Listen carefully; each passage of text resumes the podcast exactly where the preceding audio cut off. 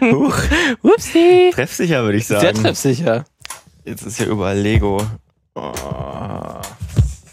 Oder warte mal, wir können ja. Gut. So, äh, Intro, Streik. Lego Streik, Schach Streik. zerstört. Lego-Schacht zerstört. Nee, lass. Aber jetzt steht der Ventilator immerhin.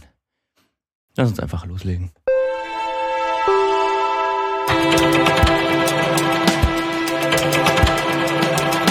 Aufregende Wochen liegen hinter uns in der Filmbranche.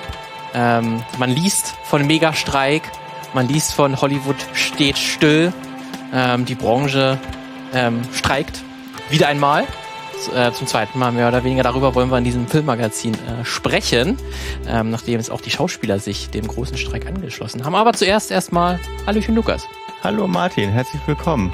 Also dir und unseren Hörerinnen und Hörern natürlich zu dieser Ausgabe des Filmmagazins, die sich wieder erwarten nicht mit Barbie oder Oppenheimer beschäftigt. Das vielleicht erst in der nächsten Woche, nachdem wir auch beide Filme gesehen haben. Absolut, weil wir, wir machen ja, also man könnte Clickbait-mäßig rangehen und Könnte. irgendwas zu Barbenheimer machen, aber wir wollen Aber nicht ich glaube, davon haben wir uns schon lange verabschiedet. Ja, eben. welchen. Und, und wir machen das sonst auch nicht. Wir machen das sonst auch nur, wenn uns Filme irgendwie ganz besonders auffallen. Weil wir sind ja jetzt nicht der Podcast, der sich mit aktuellen Kinostarts beschäftigt, sondern der, der so ein bisschen hinter die Leinwand blicken will. Ne? Ähm, und so werden wir das damit auch handhaben. Und wenn jetzt Barbie ein totaler Reinfall ist, dann reden wir halt doch nicht über Barbie.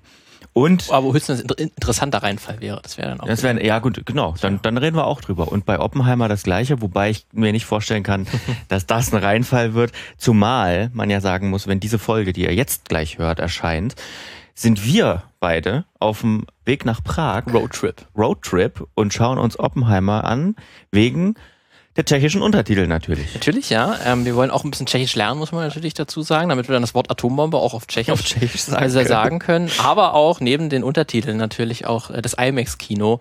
Ein Grund für uns, äh, uns sich diesen Film in Prag anzuschauen. Deswegen Ja. werden wir auch davon berichten, wie das dann für uns IMAX-Neulinge tatsächlich 70 Millimeter IMAX. Ähm, ist sogar nicht das digitale IMAX, äh, IMAX Oh. habe ich gelesen. Also es sind auch wirklich dann die 270 Kilo Filmbandrolle, die da im Hintergrund rattern. Müsste. Müsste Müsste, eigentlich, eigentlich. Aber das können wir, das können wir, können wir nochmal nachlesen. Da- Wir berichten hier ausführlich davon. Jo, ähm, was gibt's noch zu sagen, wenn hier irgendwie euch was an der Tod... Wir sitzen heute nicht im Keller, im kühlen Keller, weil so ganz so warm ist es nicht, so ein Zwischending. Aber im Hintergrund läuft ein, ähm, ja, läuft ein Ventilator? Und äh, den könnte man eventuell hören, wenn man es ganz laut macht. Aber ihr solltet sowieso nicht ganz laut hören, ist nämlich schlecht für die Ohren. Das, richtig, das sagt euch ja auch das Handy oder das Smartphone, ähm, wenn ihr zu laut hört. Deswegen darauf achtet auf jeden Fall. Ähm, aber ihr könnt uns auch jederzeit auch Ideen äh, schreiben. Wir haben auch letztens auch eine sehr gute Themen, einen Themenvorschlag bekommen. Äh, da geht es dann um Budget und Geld und warum eigentlich Filme so teuer sind und wie sich das genau aufsplittet. Mhm. Ähm, da wollen wir auf jeden Fall in einer zu zukünftigen Folge mal drüber sprechen, nachdem wir uns Sitzen damit mal dran. beschäftigt haben. Da sitzen wir dran, die, die recherchende Mäuse sind am Arbeiten. Ähm, deswegen, das wird auf jeden Fall ein Thema sein, mit, mit was wir uns noch besch beschäftigen werden. Aber wenn ihr selber auch noch Ideen habt, äh, mit denen wir uns mal irgendwie auseinandersetzen könnten, dann schreibt uns sehr gerne auf Instagram vor allen Dingen oder auch auf filmmagazin.audio, das ist unsere Webseite. Da findet ihr auch äh, Kommentarmöglichkeiten als auch unsere Mailadresse. Auf jeden Fall. Du hast schon angekündigt, es geht um Streiks. Streiks in Hollywood. Mhm. Jede und jeder, der nicht ganz ähm, sich rausgenommen hat im Sommer aus diesem ähm, Medien-Ding äh, oder aus dem Lesen von Nachrichten und so wird es gemerkt haben, spätestens als die Schauspielerinnengewerkschaft mit eingestiegen ist in den Streik. Seit Mai streikt ja bereits die Screen Actors, äh, nicht Screen, äh, das ist die Schauspielergewerkschaft, sondern die Screenwriters Guild of America, also die ähm, ja, die Drehbuchautorinnen und Autoren, die streiken ja tatsächlich ab und zu, also ich sag mal, die streiken ab und zu mal, ähm, haben ja auch, also wir haben auch schon öfter drüber gesprochen, 2007, 2008 äh, gab es einen großen Streik, ähm, wo dann auch bestimmte Staffeln von Serien verkürzt werden müssen. Allerdings so einen großen Streik gab es wohl seit 1960 nicht mehr. Also das wohl, also seit, 60, seit über 60 Jahren nicht mehr, dass sich ähm, so viele Menschen zum Streiken zusammengetan haben. Allein in der Screen Actors Guild sind ja irgendwie äh, 160.000 Mitglieder. Also es ist schon ein sehr großer Streik und wir kommen vielleicht zum, zu, gegen Ende nochmal dazu. Ähm, es wird auch Auswirkungen haben, definitiv, solange wie dieser Streik jetzt schon geht. Man wird es nicht jetzt unmittelbar, weil Filme brauchen, und Filme und Serien vor allem, brauchen ja immer eine Weile, aber wir werden die Auswirkungen dieses Streiks spätestens nächstes Jahr bemerken. Absolut. Ähm, deswegen können wir uns erstmal dann mit den Grundlagen äh, beschäftigen. Warum wird denn überhaupt äh, gestreikt? Kohle. Im Prinzip ganz kurz gefasst, ist es Kohle. Eigentlich sind das ja Auch, eigentlich auch. ist das ja bei Streiks meistens der Grund. Ja. Es geht ums Geld. Ähm, und das war dann letztlich dann der äh, das Ding der Sache, dass dann halt die ähm, Repräsentation der Hollywood-Studios, da gibt's ja quasi auch eine Vereinigung, äh, die AMPTP, also American Producer und so weiter, das ist eine Abkürzung dafür, die haben sich halt äh, mit der Gewerkschaft halt der, der Schauspielerin konnten sich nicht auf einen Deal einigen, der halt die Arbeit der weiteren Schauspielerin sichern sollte. Und einer der Punkte war natürlich Bezahlung. Ja. Ähm, die Bezahlung von äh, der, der äh, Mitglieder, der Schauspieler und Schauspielerinnen. Ähm, und das ist besonders interessant. Ähm, da geht es besonders um, um einen Punkt. Das sind nämlich die sogenannten Wiederholungsgehälter äh, Gehälter oder Honorare. So werden jetzt ins, ins Deutsche übersetzt. Residual Payments wären es im, im Englischen, im Original. Ähm, das sind dann besondere Honorare, die halt kommen, sobald eine Serie halt auch wiederholt wird. Ähm, das sind die, das so, das ist entstanden während der Fernsehzeit natürlich, Ja. wo dann so eine Serie nicht nur einmal läuft, ähm, so eine Folge nicht nur einmal läuft im Fernsehen, sondern sich halt mehrmals wiederholt. Und da ist natürlich, da verdient ein, ein Network, ein Fernsehsender natürlich dran, wenn so eine Serie, die schon abgedreht ist, dann irgendwann in fünf Jahren nochmal gezeigt wird. Siehe äh, äh, Seinfeld oder Friends, Ja. äh, die halt heute noch eine gigantische Zuschauerschaft hinter sich haben. Und das heißt, man kann da sehr kostengünstig nochmal Werbung schalten und hat keine Produktionskosten mehr. Das heißt, da sind dann so durch Honorare entstanden, dass dann halt auch, auch die äh, Macherinnen hinter dieser Folge dann halt auch nochmal entlohnt werden. Aber das ist halt jetzt auch in Streaming-Zeiten nochmal auch nochmal von besonderem Wert geworden, weil da hat man jetzt nicht nur den, die Zeit, okay, diese Folge wird nochmal im Fernsehen gezeigt, da kann Mhm. ich auch auf dem Blatt Papier habe ich an dem und dem Tag wohl diese Folge gezeigt, sondern eine Mhm. Streaming-Show kann man ja immer wieder schauen, ähm, zu, zu jedem möglichen äh, Zeitpunkt. Wie sehen da eigentlich die Wiederholungsraten halt aus und wie wird das finanziert? Und das ist halt bis heute, ist das ein großer Streitpunkt. Spoiler? Gar nicht. Gar nicht.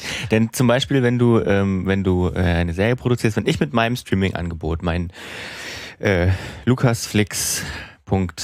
lukasflix.audio, Mhm. äh, eine Serie produziere und die dann online stelle, dann ist die halt online. Dann habe ich einmal ein Honorar bezahlt für eine Schauspielerin, einen Schauspieler, das zu, da mitzuspielen und das war's dann. Ja. Jo. Ob die Serie jetzt besonders erfolgreich ist oder nicht, ob sie vielleicht nochmal irgendwie einen zweiten Frühling erlebt, weil in zehn Jahren nochmal ein Social Media Hype irgendwie durch die, durch die Netzwerke geistert und die Serie nochmal mehr angeguckt wird oder sonst irgendwas. Das war's. Ja. Ich meine, ich habe dich ja bezahlt. Sei doch mal zufrieden. Ja, zufrieden. Ja, und äh, ganz so einfach ist es nicht, denn diese Serien, ähm, ich mache jetzt mal so das, das Beispiel, ähm, weil das ein großes Werbeargument ist, wenn man für Netflix beispielsweise, ne, ist ein großes Werbeargument. Guck doch mal, was wir alles für Serien im Programm haben. Wir haben hier Stranger Things, wir haben dies und jenes, wir haben den und den Film. Ähm, das haben wir alles und dazu kommt noch das, was wir neu produzieren. Also du kannst nur gewinnen, wenn du uns Preis X im Monat bezahlst. Ähm, ja, und das ist halt, es wird ja auch nicht weniger in fünf Jahren. Natürlich lässt das Interesse an Produktion nach, aber so ist es ja im Linearen auch. Ne, die, die, die, die zweite Staffel von äh, Navy CIS, die, die gucken sich bestimmt manche immer noch mal gern an oder lassen es nebenbei laufen, aber es ist jetzt nicht mehr der große Burner, der die Leute ans Gerät holt, aber es macht halt Programm voll, zum Beispiel. Absolut. Und deswegen ist dann auch gerade, wenn man bei Netflix hinterher haben, auch die ähm, einige Castmitglieder der Serie Orange is the New Black haben Mhm. mit dem Hollywood-Reporter gesprochen, das mal ganz schön veranschaulicht, weil tatsächlich ja Orange is the New Black einer der ersten großen Hits war von Netflix. Also die Serie ist auch 2013 gestartet, Mhm. sozusagen Netflix gerade in den Kinderschuhen steckte. Äh, und viele der Mitglieder auch gesagt haben, sie kannten Netflix zu dem Zeitpunkt auch nur als DVD-Verleih. Mhm. Da war noch nicht dieser Streaming-Gigant und die haben dann mit dieser Serie, da geht's ja um ein äh, Frauengefängnis, Knast, also ein Frauengefängnis. Ähm, und dann ist, wird das halt immer mehr auch zu einer Ensemble-Serie. Das heißt, wo viele verschiedene Charaktere immer mal wieder im Vordergrund stehen und auch wieder in den Mhm. Hintergrund rücken und man am Ende dann halt so 20, 30 oder noch mehr Figuren hat, ähm, die im Laufe dieser Serie halt irgendwo mal im, im, im Fokus stehen. Ähm, und das ganz Interessante ist, ist, wie auch üblich im Streaming-Geschäft ist, dass halt die Zahlen nie veröffentlicht werden. Also Ja. wenn das mir jemand mal aufgefallen ist, ganz, ganz selten äh, sagt mal in Disney, in Netflix, in Amazon, diese Serie wurde von drei Millionen Leuten gesehen. Das kommt eigentlich nie. Das wird immer durch irgendwelche anderen Statistiken, meistens irgendwie Watchtime Ja. oder zumindest in der ersten Woche äh, ähm, war auf dem dritten Platz der Top Ten der meistgeschauten irgendwas. Aber was das genau heißt, wie viele Minuten das sind, wie viele Leute es am Ende sind, ist nicht bekannt. Anders als im Fernsehen, wo es dann wirklich eine Quote gibt. Gibt und dass man das mhm. irgendwie marktanteilmäßig irgendwie ausrechnen kann. Da drücken sich die Streamingdienste davor. Ähm, das hat man dann immer ganz schön gesehen, weil tatsächlich, ähm, als dann die Serie 2019 geendet ist, da hat dann tatsächlich auch mal die Serienerschafferin, ähm, die durfte sich dann mal die Zahlen anschauen oder wurde dann mal von Netflix sozusagen dann sozusagen beglückwünscht, hier tolle Serie gemacht und so. Und dann zum ersten Mal haben sie das Buch aufgemacht, so erklärt sie das. Ähm, und da äh, kamen dann wirklich schon beeindruckende Zahlen äh, zum Forderung, denn zum Ende der Show offenbarte dann Netflix, dass von ihren damals, also 2019, hatten sie 151 Millionen Abonnentinnen mhm. insgesamt weltweit. Und davon haben sich eine Folge 105 Millionen angeschaut. Mhm. Also zwei Drittel des gesamten äh, Abonnentenfelds äh, haben sich die mindestens eine Folge angeschaut und 50 Millionen haben tatsächlich sechs der sieben Staffeln komplett gesehen. Mhm. Also wirklich ein gigantischer Erfolg. Äh, fast jeder oder sehr, sehr viele Leute, die Netflix haben, haben sich auch die Serie angeschaut. Und trotzdem ähm, ist es dann dazu gekommen, dass zum Beispiel die Schauspielerin Kimiko Glenn, ähm, die hat 2020 hat sie so ein Wiederholungsgehalt bekommen für die Folgen, wo sie mitgespielt hat. Mhm. Und sie hat tatsächlich 27 Dollar bekommen. Und sie, ist eine, sie war nie eine Hauptdarstellerin der Serie, aber eine wichtige Nebendarstellerin. Und sie hat wirklich 27 Dollar dafür bekommen. Für so einen gigantischen Erfolg. Mhm. Klingt wild. Und wie du schon gesagt hast, ähm, das meiste, bei den meisten Serien wissen wir ja nicht mal, wie erfolgreich sie eigentlich waren. Ähm, und da kommen wir gleich noch zu einem anderen Problem. Orange is the New Black ist vielleicht ein ganz gutes Beispiel, weil ähm, die hat, glaube ich, immer so 13 Folgen pro Staffel. Ja. Jetzt muss man aber auch wissen, und da sind wir bei einem Punkt, ähm, den ja vor allem die Screenwriter bestreiken, also die, ähm, die Drehbuchautorinnen und Autoren, die ähm, Staffellängen sind immer kürzer geworden. Also und sieben Staffeln sind vor allen Dingen auch nicht mehr Nicht Usus. mehr so lang. Also man hat damals, weil du Friends angesprochen hast, dieses klassische Format, 24 Folgen pro Staffel. Man konnte sich, ähm, so sagt es die Gewerkschaft, ähm, man konnte sich darauf verlassen, dass man wenigstens acht, wenn nicht sogar zehn Monate im Jahr, wenn man bei, wenn man im Writers Room von Friends beispielsweise engagiert war oder von irgendeiner anderen Serie, dass man dann versorgt war, dass man da okay viel Geld bekommen hat, acht Monate, zehn Monate lang und äh, ja, sich da ordentlich auch rein vertiefen konnte, besser werden konnte, ähm, natürlich keine Angst hatte, dass man äh, irgendwie rausfällt. Heute ist es wohl üblich, dass man für eine ja, Serie, wo meinetwegen nur noch acht Folgen pro Staffel produziert werden, ähm, dass man dafür irgendwie zehn Wochen beschäftigt wird, weil es hat sich wohl auch ein Usus durchgesetzt, äh, ein, der sogenannte Mini äh, Mini Writer Write, Mini Writing Room. So. ähm, wo es ein ganz, ganz kleines Kernteam, viel kleiner als früher. Also in Amerika gab es ja immer schon diese großen Teams, die Serien schreiben. Also ein ganz, ganz kleines Kernteam, das sozusagen die Fäden zusammenhält und ähm, guckt, okay, damit wir einen roten Faden drin haben und drumherum ganz viele ähm, Drehbuchautorinnen und Autoren immer nur wochenweise beschäftigt werden und äh, immer da so ein bisschen was beitragen können und da so ein bisschen was beitragen können. Und ähm, ja, das hat sich jetzt irgendwie durchgesetzt. Und, ja, was natürlich ähm, billiger ist, wenn man weniger, weniger, Leute, weniger Leute engagiert, das ist für das gleiche. Und das, was ja dann auch gesagt wurde, dass es dann unwahrscheinlicher ist, dass dann so ein, so ein Writer auch mal aufsteigt, dann vielleicht ja. Headwriter wird, ja. also Hauptautor oder sogar Showrunner, also ja. wirklich das mit kreativ verantwortet oder Produzent irgendwie wird. Äh, wenn es natürlich weniger Leute sind, die daran beteiligt sind, das ist halt auch eigentlich früher auch ist häufiger passiert und dass man so halt dann auch sein ähm, Gehalt nochmal noch mal aufstocken konnte. Und bei den Schauspielerinnen ist ja auch äh, interessant, dass gerade auch bei solchen Ensemble-Serien Serien wie Orange is the New Black oder auch andere Serien, ähm, wo dann erstmal, es gibt natürlich auch erstmal ein Honorar dafür, dass man überhaupt in dieser Folge einmalig mitgespielt hat. Das ist natürlich mit am höchsten, ja. das meiste Geld. Aber wenn man halt in der Folge nicht vorkommt, dann gibt es eben auch kein Geld. Ne, Gerade bei so einem Ensemblecast, wenn da auch mal für zwei, drei Folgen eine, eine Nebendarstellerin und genau um die geht es ja, das ist ja der, der äh, Haupt, nicht die ja. meisten Leute in Hollywood sind keine Megastars. Wir reden jetzt nicht von den, äh, von den 5% und, oder 2%, na, die, die, irgendwie richtig die, ja auch eine Hauptrolle haben und das war auch bei Orange is the New Black die Hauptdarstellerinnen, die haben auch später pro Folge 200.000 US-Dollar bekommen. Ne? Davon ja. lässt sich natürlich leben. Ja. Und das ist okay, aber es geht ja gerade um die Nebendarstellerinnen, äh, die dann für ein paar Folgen äh, äh, mal kommen und dann eben auch mal wieder nicht. Und dann musst du eben gucken, wie du den Rest des Jahres irgendwie überlebst. Und bei Orange is the New Black war das eben so, dass am Anfang tatsächlich das Honorar für Neben Nebendarstellerin so bei 1000 Dollar pro Episode lag. Ja. Ne, und dann bist du vielleicht für drei, vier Folgen vorgekommen. So, aber wie machst, machst du mit 4000 Dollar in LA? Mhm. So, wie, wie, viele Monate kannst du damit Nicht überleben? Nicht wohnen, jedenfalls. Nicht wohnen, ne? Also, es ist dann später auch noch gestiegen auf 15.000 Dollar pro Episode, aber das ist immer noch ein, ein meilenweiter Unterschied. Ähm, und das ist dann wirklich schon, schon krass, äh, dass dann auch einige der Schauspielerinnen haben sie auch im Interview äh, mit dem Hollywood Reporter, also neben Klimico Glenn auch Beth Dover oder Lea Delaria, mhm. äh, dass die gesagt haben, dass die auch einen Zweitjob hatten, ja. noch neben okay. ihrer Schauspielerei, um halt ihren Lebensunterhalt sich zu verdienen, ähm, weil das eben anders nicht möglich ja. war. Und das ist dann schon äh, krass, wenn man sich überlegt, was dann halt die Chefs von äh, Disney, Netflix und Co. oder Warner Bros. Discovery für, die nehmen ja wirklich zweistellige oder dreistellige Millionengehälter verdienen die. Ähm, und können dann eben nicht ihre, ihre Schauspielerin ordentlich verdienen. Ich meine, das ist überall so.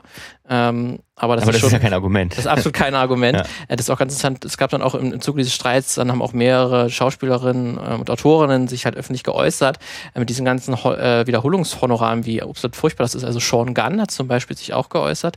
Das ist der Bruder von ähm, des äh, Guardians of the Galaxy Regisseurs, der auch bei Guardians of, of the Galaxy auch, auch, vorkommt und auch bei Gilmore Girls mhm. ähm, hat er eine prominente Rolle und Gilmore Girls ist ja auch eine der erfolgreichsten Serien auf Netflix. Und die ja. haben das ja aufgekauft und dann auch später nochmal eine Staffel produziert. Und er hat gesagt, der hat fast gar nichts ja. an bekommen.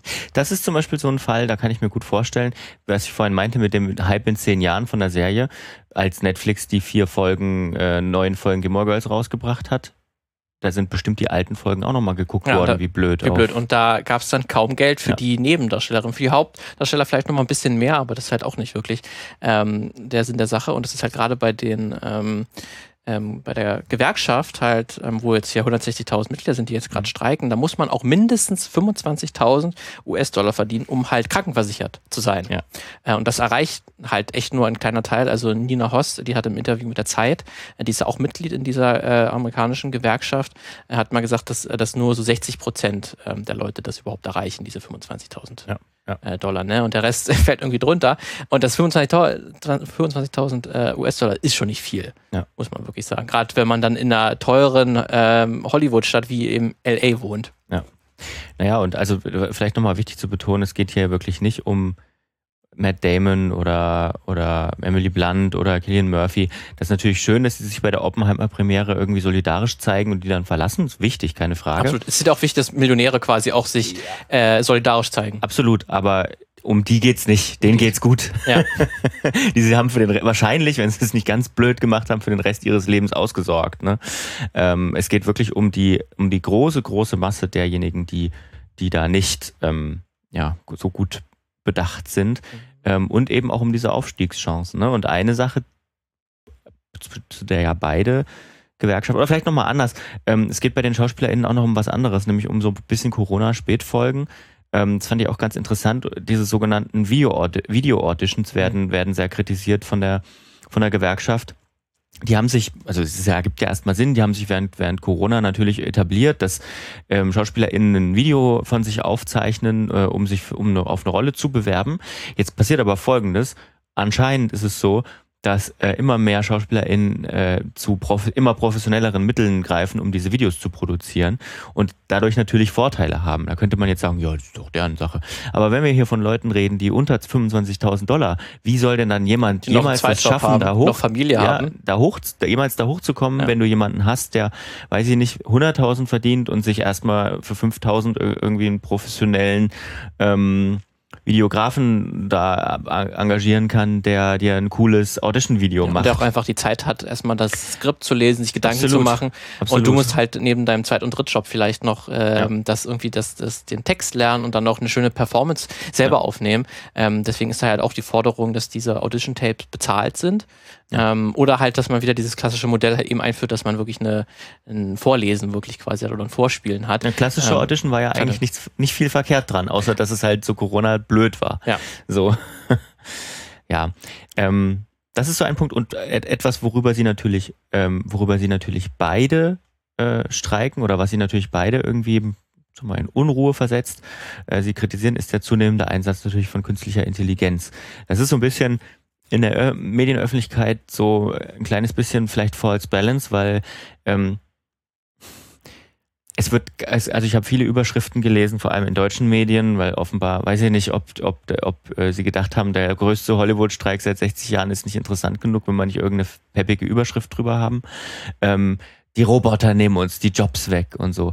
Ja, es geht auch um KI. Die haben beide also ich glaube, bei den, bei den Writern kann man sich auch am ehesten noch so vorstellen, ne, wenn ganze Passagen von Modellen wie ChatGPT, nicht alles ist ChatGPT, aber ähm, es gibt vielleicht auch ja irgendwann eine KI oder gibt es bestimmt schon äh, eine KI, die spezialisiert ist auf Dialoge zu schreiben beispielsweise. Ähm, und dass man sich eben gerade so kleinere Nebenaufgaben ähm, dass man sich die spart oder dass man beispielsweise einmal jeden Text, der jemals bei Friends gelaufen ist, einscannt und dann, dann, dann KI sagt, auf dieser Grundlage schreibst du uns bitte jetzt nochmal fünf von den optimalen Friends-Episoden und da sieht dann auch keiner, der für Friends jemals geschrieben hat, mehr einen Cent davon. Also da geht's auch um Verwertungsrechte, bei Schauspielenden auch wenn du nicht, wenn du deine kompletten Hintergründe nur noch KI generieren lässt oder die kompletten ähm, oder einen Nebendarsteller vielleicht sogar einscannst und von der KI bewegen lässt, nur weil er hinten durchs Bild läuft, dann verdient halt ein echter Mensch kein Geld mehr. Ja. Also da geht es wirklich um ich weiß gar nicht mehr, wer hat denn das gesagt? Äh, Matt Damon, glaube ich. Hier, da, hier geht es wirklich um, um, um, um, um Leben- oder Todfragen sozusagen. Für natürlich dann nochmal zugespitzt. Noch ist ja. ja. die Technik noch nicht so weit, aber es ist natürlich irgendwo auch vorstellbar. Mhm. Und wird natürlich, wenn man sich das De-Aging und, und so weiter auch anschaut, wird es ja schon mit existierenden Schauspielern, wird ja schon digital rumgemäkelt und verbessert und oder verschlechtert. Ähm, weil man den Menschen irgendwie selbst nicht, gar nicht mehr so haben möchte, sondern man möchte das, äh, wie sich das die Studios eben vorstellen, dass eben dann noch der 80-jährige Harrison Ford Wurzel eben aus wie, aussehen wie 35 in dem Film. Und wenn das eben eher nicht mehr 35 ist, dann wird er eben digital verjüngt. Du weißt es ja irgendwann, wenn man den 80-jährigen Henry Forst nicht mehr braucht, ja. dann braucht man vielleicht auch nicht mehr die Nebendarsteller. Ja. Ähm, und da gibt es ja auch gerade, also laut der Gewerkschaft haben die Studios auch ein, halt einen Vorschlag eingemacht, wie wir das Ganze regeln können. Mhm. Und das betrifft dann insbesondere halt so Statisten und halt Hintergrunddarstellerinnen, also die nicht ähm, jetzt eine Dialogszene oder so haben. Ähm, da war wohl laut der Gewerkschaft äh, der Vorschlag, dass die 150 Dollar bekommen mhm. und dafür dafür ihr komplettes Gesicht und Körper halt eingescannt wird und dann die Studios das für immer und ewig verwenden dürfen. In jeglichen Kontext. Das ist erstmal eine Diskussionsgrundlage. Ist eine Diskussion, da haben sie natürlich gesagt, nee. ähm, die, dann haben sie aber, ein Studioboss hat sich gegenüber dem Hollywood Reporter, äh, gegenüber dem Bran Branchenmagazin Deadline geäußert. Stimmt so nicht ganz. Ähm, es war nicht darauf, also, das, also wohl der Betrag und so stimmt ähm, und dass man die Hintergrunddarsteller gerne einscannen möchte, aber das ist dann nur, wenn man die in einem, in einem anderen Film nochmal verwenden möchte, diese Datei oder dieses Gesicht, diesen mhm. digitalen Statisten, dann brauchst du nochmal die Zustimmung und auch nochmal eine äh, nochmal ein Honorar, äh, wenn man den dann noch in einem anderen Film verwenden wollen aber würde. Aber wie hoch das Ganze, ob ja, das viele Patientbeiträge sind, was zu vermuten ist, ähm, das ist natürlich Und das ist natürlich auch nicht mehr, das muss man sagen, das ist ja dann auch nicht mehr das Berufsbild der Schauspielerin oder des Schauspielers. Also dann, dann, also ich sehe es mal, ich mal jetzt mal eine dunkle Zukunft, die sicherlich viele der GewerkschaftlerInnen auch teilen. Ähm, dann wirst du irgendwann eine Art Clickworker haben, so eine Art, ne, der, wo, dem du sagst, hier, du kriegst von uns jetzt 150 Dollar, dafür scannen wir dein Gesicht, du musst nichts können. Die Motion nehmen wir von irgendjemand anderen oder so. Ähm, und du kriegst dann immer mal Geld, wenn wir dich wieder verwenden. Weißt du, dann hast du am Ende, wie es jetzt irgendwie Stock-Footage-Libraries gibt, also so ähm, ähm, aufgenommene Landschaftsaufnahmen oder irgendwas, die man sich kaufen kann im Internet, kannst du dir dann deine Nebendarsteller zusammenstellen von der KI. Ähm, alles irgendwie im Moment träumbar, denkbar, aber vielleicht ja. auch gar nicht so weit entfernt, wie Nicht so weit her, wie man, man sich halt wie heutige Hollywood-Filme schon teilweise entstehen. Ähm, das dann, ich kann mich zum Beispiel erinnern bei äh, Spider-Man Far From Home, also mhm. dem zweiten Spider-Man-Teil, da gibt es eine Szene, wo äh, Tom Holland mit Samuel L. Jackson redet in einem Hotelzimmer. Mhm. Und das tatsächlich wurde das aufgenommen, ohne dass Samuel L. Jackson jemals mit Tom Holland diese Szene mhm. gespielt hätte, sondern weil beide an sich einen anderen Standort befunden haben und beide Szenen wurden einfach einzeln aufgenommen mhm. ähm, und dann halt mit einem Greenscreen im, im, Hintergrund und digital wurde das dann zusammengemorpht, dass mhm. es dann so aussieht, als hätten beide sich unterhalten, mhm. weil halt irgendwie Samuel Jackson gerade halt nicht zugegen war, um halt in einem Drehort das mhm. zu drehen. Und das könnte man ja noch tausendmal weiter drehen, dass es dann irgendwann ein Schauspieler, ein, vielleicht nur noch ein Mensch hinter seinem Greenscreen steht und alles, was hinter ihm passiert, die ganzen Menschen, die man dort im fertigen Film komplett, sieht, ja. alles komplett aus der Datenbank kommt, ähm, die irgendwo aufgekaufte äh, äh, Statisten sind äh, und das irgendwann noch weiter gedreht wird. Deswegen ist ja. das durchaus eine Zukunft Zukunftsvision, die vielleicht durchaus auch real werden könnte, wenn da eben nicht äh, Regelungen gefunden werden und mhm. da eben auch dann wirklich diese Verbote einfach ausgesprochen werden, wir machen das nicht. Ja. Ähm, die haben da einen Vertrag wirklich, deswegen das ist absolut nachvollziehbar, dass es passiert. Deswegen wird es interessant zu sehen sein, äh, ob dann die Studios irgendwann einlenken werden. Äh, mhm. momentan sieht es nicht danach aus. Es gibt zumindest anonym, hat sich jemand, ein, ein hohes Tier wohl bei den Studios auch so geäußert, ähm, gegenüber dem Branchenmagazin Deadline auch, ähm, dass das Endspiel besteht darin, die Dinge so lange schleifen zu lassen, lassen, bis die Gewer Gewerkschaftsmitglieder ihre Wohnungen und Häuser verlieren. Mhm. Also man setzt darauf, wir haben die dicke Kohle und halten das aus, wenn eben keine neuen Filme und Serien erscheinen. Aber ob das für die Gewerkschaftsmitglieder und für die Schauspielerinnen und für die Drehbuchautorinnen so ist, mal gucken. Ja, schwierig. Also da kann man echt nur, also es ist echt ein bisschen, ähm, ich weiß gar nicht, da ist, äh, wie, wie, ich das sagen soll, das ist, ähm, irgendwie ein komisches Verständnis von, ähm, lasst uns mal versuchen, zu, einem, zu einer Lösung zu kommen. Das ist natürlich nur was anonym dann geäußert wird, das wahrscheinlich in keinen offiziellen naja, Gesprächen äh, und so kommt, aber ja, aber es eigentlich wundert es ja auch einen nicht, dass das natürlich nee. die, die Denkweise ist. Ähm, da hat sich ja auch schon Bob Iger, der Chef von Disney, ja auch schon so geäußert, dass er sehr enttäuscht ist und so. Ja, und dass das gerade jetzt, wo die Kinos so gelitten haben, ja. durch Corona, jetzt auch noch sowas, ob denn sowas wirklich sein ja. muss, kommt gerade zu einem ganz ungünstigen Zeitpunkt dieser mhm. Streik, ähm, was natürlich ein Streik immer ist. Ja. Er soll ja auch ungünstig soll, und unangenehm sein. Also wo, wo diese Vorstellung herkommt, dass ein Streik günstig sein soll, ist irgendwie ganz komisch, ne? Ja. Schreibt immer, wenn es keiner mitkriegt, dann nervt das nicht so. Ja. Dann kann man es ignorieren. Ja. Deswegen. Also äh, vielleicht müssen wir auch nochmal ganz klar sagen, also ich glaube, den, der, der Gewerkschaft äh, und, und den Streikenden, denen geht es jetzt nicht unbedingt darum, dass dein Kinoticket jetzt noch 5 Euro teurer wird, weil wenn das Kinoticket noch 5 Euro teurer geht, dann gehen noch weniger Leute ins Kino. Ähm, ich glaube, es geht um eine, Un eine Ungleichverteilung einfach. Ich, ähm, in einem Artikel im, im Guardian den wir auch verlinken, von Catherine Short, ist es eigentlich ganz gut zusammengefasst. Es, ähm, es, gibt, es gibt so zwei, drei Prozent an der oberen Spitze, sowohl bei SchauspielerInnen als auch bei Studiobossen. Als auch bei die, Drehbuchautoren oder die, Regisseuren. Die, die einfach einfach zu gut bezahlt werden, die schlicht und ergreifend zu viel Geld bekommen. Ja.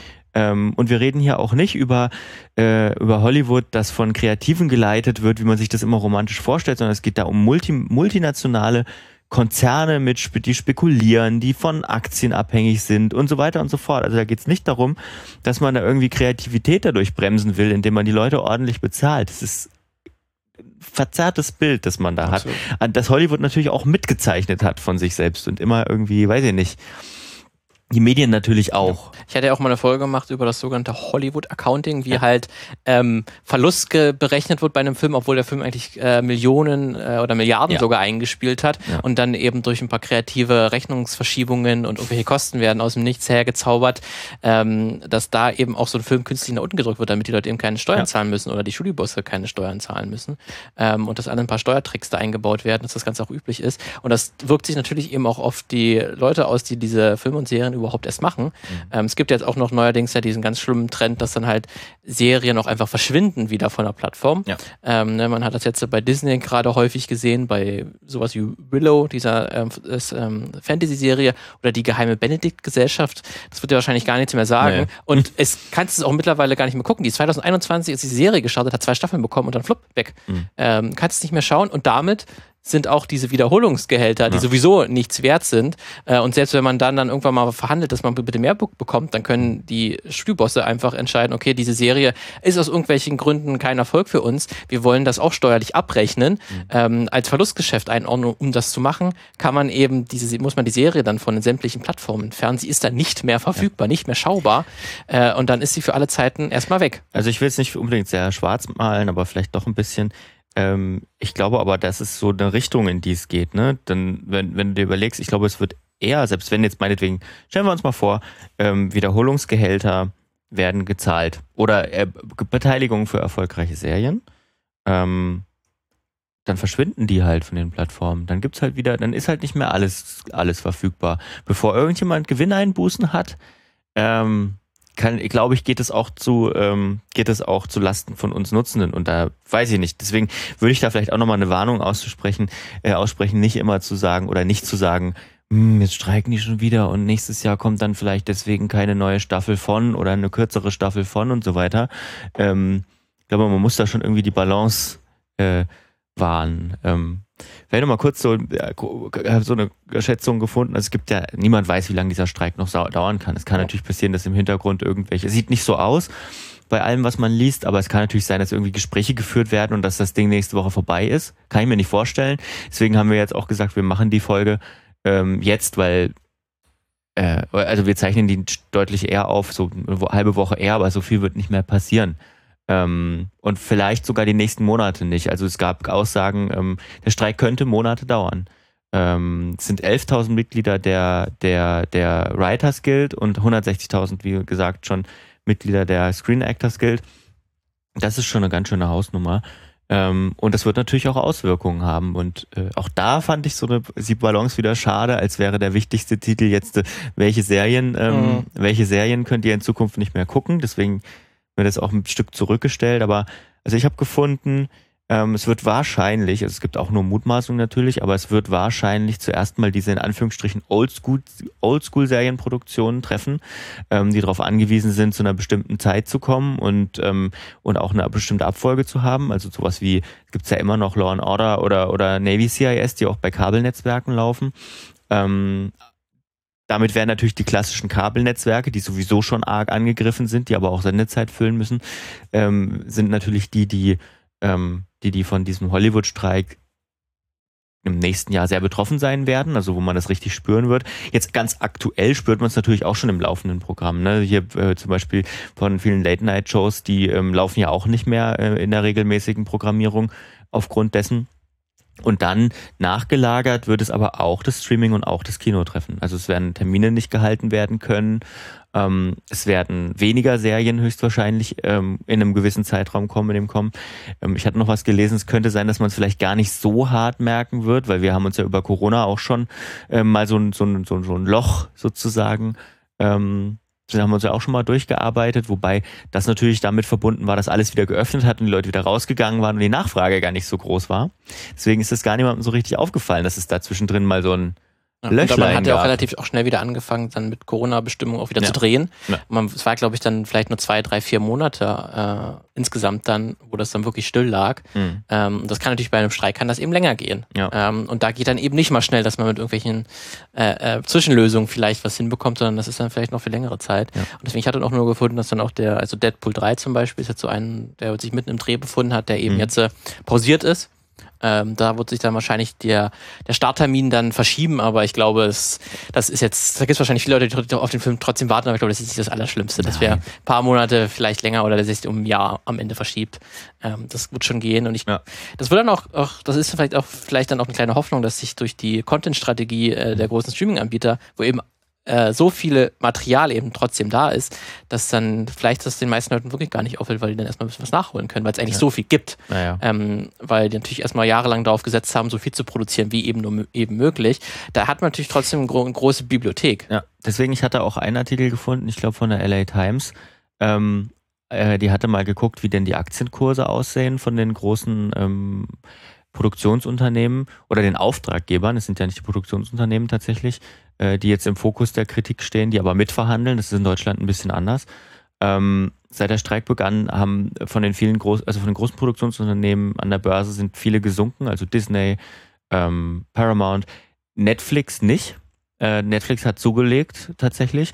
Ähm, höchstwahrscheinlich, und das ist aber so ein Aktienmarktphänomen, ähm, also so erklärte sich zumindest die Autorin des, des Beitrags, es könnte sein, dass da die Hoffnung eben, eben der Aktionäre groß sind, dass Netflix das einfach international ausgleichen kann. Und das ergibt natürlich auch Sinn, wenn man drüber nachdenkt. Ne? Das zum Beispiel ein Apple kann das nicht. Apple hat über, über ähm, Monate, und da sind auch einige Shows delayed, ähm, Apple hat natürlich immer auf so ein Hollywood-Look and Feel, das meiste in Amerika natürlich produziert über amerikanische Unternehmen. Das wird natürlich jetzt hart bestreikt. Disney Netflix kann vielleicht sagen, yo, dann nehmen wir halt mal zwei japanische Serien, zwei deutsche ja. Serien, zwei koreanische Serien mehr ins genau. Programm. Genau. Disney hat ja auch erst angefangen, jetzt so ein bisschen, auch, ja. auch eine deutsche Serie und so, aber es ist noch, Kinder schon, Netflix ist das schon, dadurch, dass sie am längsten am Markt sind, am breitesten aufgestellt aufgestellt. Mhm. Ja, das stimmt, die sind da wahrscheinlich am ehesten äh, vorbereitet, um halt dann, wenn die, wenn es eben in Amerika nicht funktioniert, das dann hier ja. in, in, anderen Ländern zu machen. Ja, das stimmt. Vielleicht noch einen kurzen Ausblick. Ähm, der Spiegel hatte ein Interview mit Leslie Morton, ähm, Schauspielerin und Vorsitzende des Bundesverbandes Schauspiel ähm, die deutsche Schauspielerinnengewerkschaft. Fand ich ganz interessant mal den Blick. Natürlich große Solidarität mit den Streikenden in den USA. Ähm, aber was ich interessant fand, sie hat auch gesagt, ähm, die Situation in Deutschland ist eigentlich sehr vergleichbar mit der in den USA. Jetzt nicht von nicht in den Details und ich habe auch schon gesagt, so ein bisschen äh, die streikenden Parteien sind auch ein bisschen anders. Ähm, aber diese diese Probleme sind natürlich in Deutschland auch gleich. Wobei es hier schon wohl Abschlüsse mit eigen, einigen Sendern gibt, was diese Mediathekenvergütung und so angeht. Ähm, mit manchen noch nicht, mit manchen gibt es welche.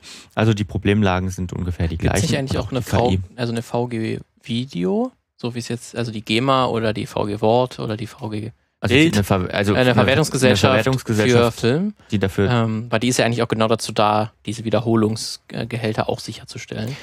Ja, Ähm, es gibt eine VG Bildkunst, aber ich bin VG mir, ich bin mir nicht hundertprozentig sicher. Jetzt kann ich jetzt nicht aus dem F, Ja. F sagen, ob die genau dafür zuständig dafür, sind. aber zumindest gibt es dann Ähm, aber schon existierende Strukturen, die da ja. im Prinzip eingreifen könnten. Oder zumindest das ein bisschen abfedern. Das ist natürlich jetzt auch nicht die Wahnsinnsgehälter, die man da rausbekommt, aber es ist zumindest ein kleines andere Struktur wie in den USA. Was ich total spannend finde, ähm, ähm, Sie, äh, äh, ähm, Frau Morten, ähm, zitierte dann aus einer Studie, die die Gewerkschaft angelegt hat. Muss man mal gucken, wer hat eine Studie in Auftrag gegeben und so weiter. Aber ähm, ich glaube, die Zahlen, die sind, sprechen schon Bände. Ähm, die haben nämlich auch mal in Deutschland geguckt, ähm, wer, wie viel verdienen denn SchauspielerInnen? Ne? Man hat ja, wie gesagt, man hat immer so dieses Bild von, oh, Schauspieler, wenn du da, wenn, du da dann in der großen Serie ja. bist und so, ne? Ja, dann na klar, musst du. verdienst du dann gut, aber 70 Prozent der Leute verdienen unter 30.000 Euro im Jahr. 60 Prozent der Leute verdienen sogar unter 20.000 Euro im Jahr. Kann mal jeder abgleichen, wie viel das im Monat ist. Und nur 4 Prozent verdienen über 100.000 Euro im Jahr. Also es ist relativ ungleich verteilt, würde ich mal sagen. Aber das ist auch wie überall. Äh, deswegen Ja. ist dann wahrscheinlich, aber ich glaube, gerade das Schauspiel ist sehr dadurch geprägt, dass man dieses glamouröse Bild davon hat, Mhm. ähm, dass man da eben dann irgendwie reich und berühmt ist. Gerade wenn man vielleicht in einer halbwegs erfolgreichen Serie zu sehen ist. Selbst in der Nebenrolle denkt man, dass sich davon schon gut leben lässt. Aber Mhm. nein. Das Nicht. ist nur den aller, allerwenigsten vergönnt. Ähm, deswegen da auf jeden Fall sehr verständlich, dass da gestreikt wird. Ja. Gut, äh, damit haben wir uns und euch hoffentlich auf den aktuellen Stand gebracht. Ähm, was die Streiksituation angeht, wir werden das natürlich weiter verfolgen und so ein bisschen in unserer Rubrik, ähm, worüber wir auch hätten sprechen können, sicherlich nochmal die aktuellen Sachen zusammenfassen. Was anderes, worüber wir aktuell sprechen können, hätten wir nicht. Wir haben Oppenheimer und Barbie als das große Meme-Event auch, Das Barbenheimer. Da habe ich übrigens auch Äh. eine, eine Filmmagazin-Folge mal gemacht zu Memes im Film Ja. und über Filme und was für eine Bedeutung das mit hat. Das wäre auch jetzt ein schönes Beispiel. Barbenheimer wäre jetzt, glaube ich, auch so, Ja. wie Filme und zwei Filme dann sogar sehr davon profitieren, dass es Memes darüber gibt, glaube ich. Ja, auf jeden Fall. Also ich, äh, man liest ja, also das ist natürlich immer alles unter Vorbehalt und ähm, gibt keine offiziellen Aussagen dazu, aber man liest ja da, da ähm, da, äh, man liest ja, dass die Filme zum gleichen Startdatum erscheinen, weil sich Warner Brothers als ehemaliges Produktionsunternehmen von, von, von Christopher Nolan ein bisschen rächen wollte, dass er zu Universal gegangen ist. Er hatte Probleme damit, dass ähm, Warner Brothers zu, in der Pandemie Filme sozusagen zur gleichen Zeit online veröffentlicht hat wie auch im Kino. Das gefällt einem Christopher Nolan natürlich gar nicht. Ja. Und ähm, ja, aus diesem Scharmützel sozusagen, wenn es denn das, wenn es denn ein Scharmützel war, äh, entstand jetzt aber wahrscheinlich einer der effektivsten Werbekampagnen, die sich niemand jemals hätte ausdenken können und die bestimmt so in der Geschichte auch ohne Vorbild sind. Es gab immer so, so, so, so, so Zwillingsfilme in Anführungsstrichen, wo zwei Studios an ähnlichen Ja. Filmen gab. Du hast ja auch letzte Woche von diesem Matrix-ähnlichen Ja, Film. Dark, Dark City und Matrix. Ja, genau. Ähm, aber das ist mal so entgegengesetzte Filme eigentlich, weil, glaube ich, gerade Genau. deswegen ist dieses Meme ja Genau, entstanden. Ne? genau. Also bis jetzt war es fast immer so, ich hatte zumindest auch ein Video drüber gesehen, fast immer so, dass es wirklich ähnliche Filme waren, die dann in Konkurrenz zueinander standen und einer hat sich dann durchgesetzt und die meisten Leute haben nicht beide geguckt, aber jetzt ist es natürlich ein Werbetraum. Jetzt profitieren beide voneinander und wie wir lernen sich Leute einfach beide Filme anschauen, weil die so verschieden sind Ja. und auch unterschiedlich interessant sind. Ähm, ja. also Kannst du nicht am Reißbrett, äh, ähm, ähm, glaube ich, ko- konzipieren, dieses Nee. Modell, das dann wirklich einfach Nee. passiert. Und allein der. YouTube-Algorithmus gestern irgendwie ein Interview mit äh, äh, über, über, über Barbie geschaut und in den, Vor in den, in den Vorschlägen gleich irgendwie Oppenheimer-Videos und so. Ne? Es funktioniert, es funktioniert. einfach. Gut, ähm, dann euch vielen Dank fürs Zuhören, diesem non-kommerziellen Podcast, das muss man vielleicht auch nochmal sagen. Ähm, wir, wir streiken nicht, Wir aber uns bezahlt, auch, können auch uns gar nicht. Also, auch niemand ja, einfach. also wir wüssten nicht, wem wir damit außer euch natürlich schaden würden. Also wir haben leider kein, kein äh, Business Overload und über uns ist auch so ein bisschen Stockholm-Syndrom. Also ein bisschen schon, ja. Ah, aber vielleicht machen wir das einfach mal so, um das mal das Gefühl zu Wir bekommen. machen das ja gerne. Ein Solidaritätsstreik. Genau, wir streiken aus Solidarität. ähm, nein, äh, das, was wir jetzt getan haben, war darüber zu sprechen. Genau. Und ähm, ihr könnt uns, wie wir am Anfang schon gesagt haben, uns Themenideen schicken.